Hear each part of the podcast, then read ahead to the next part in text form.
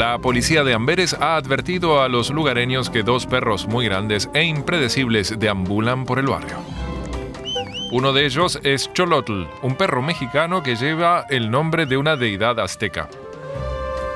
Y el otro es Bull Machine, un bulldog inglés de fuerte personalidad, acorde con sus dimensiones, 4 metros y medio de largo, casi 3 metros de alto y un peso de casi 900 kilos. No es bonito, es gordo, babea, está fumando, hace muchas cosas que no debería hacer, pero en el fondo se hace querer.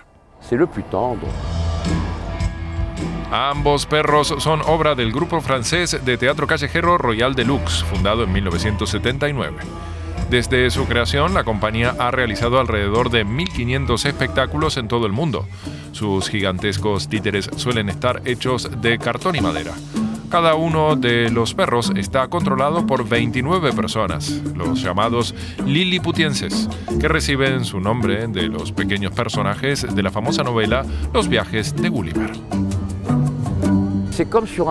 Es como estar en un barco. Algunos tiran de la cuerda y controlan sus pies, los demás la boca, la lengua, los ojos, los oídos. Todo se mueve armónicamente. Para que los liliputienses puedan concentrarse plenamente en su trabajo, no se debe molestar ni hablar al equipo durante la actuación. Trabajan tanto con sus personajes que acaban queriendo a su perro como a una persona. Después de cierto tiempo, la fascinación por el animal se convierte en verdadero amor. Una fascinación que también contagia al público. Unas 760.000 personas acudieron a contemplar su desfile por las calles de la ciudad portuaria belga.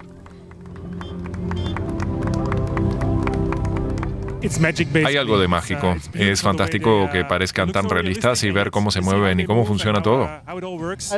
Me gusta la mecánica de cómo los humanos controlan los títeres. Es muy interesante. Fue increíble. Actuaciones así deberían verse más a menudo. La última vez que Jean-Luc Courcult, el creador de Royal Deluxe, trajo a sus gigantes amberes fue en 2015.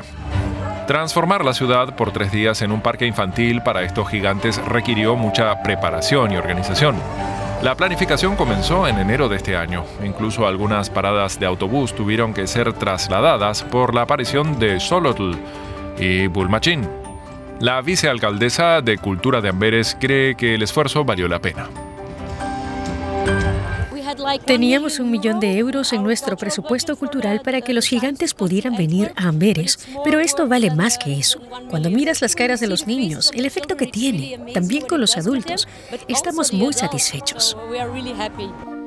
Amberes ya espera con ansias la próxima visita de los títeres de Royal Deluxe.